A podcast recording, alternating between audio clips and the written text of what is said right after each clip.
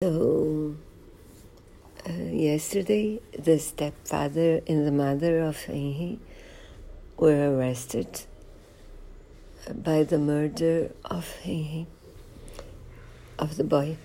And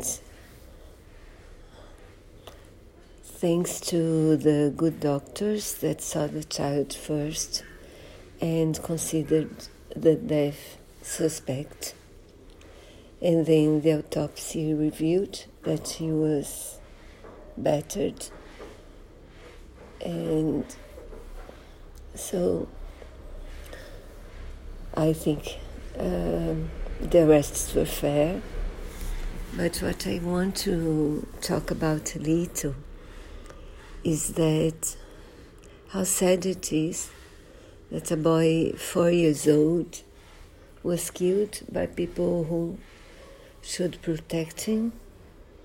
And I'm also very sad by for his father because he only tried to tell him, but he, you know, victims are not also clear about their attacks and their attack in their attackers for many many reasons and so it's up to the caretaker that to suspect and help. And maybe because he trusted his ex-wife, um, he didn't think uh, it was serious, as serious as it as it proved to be.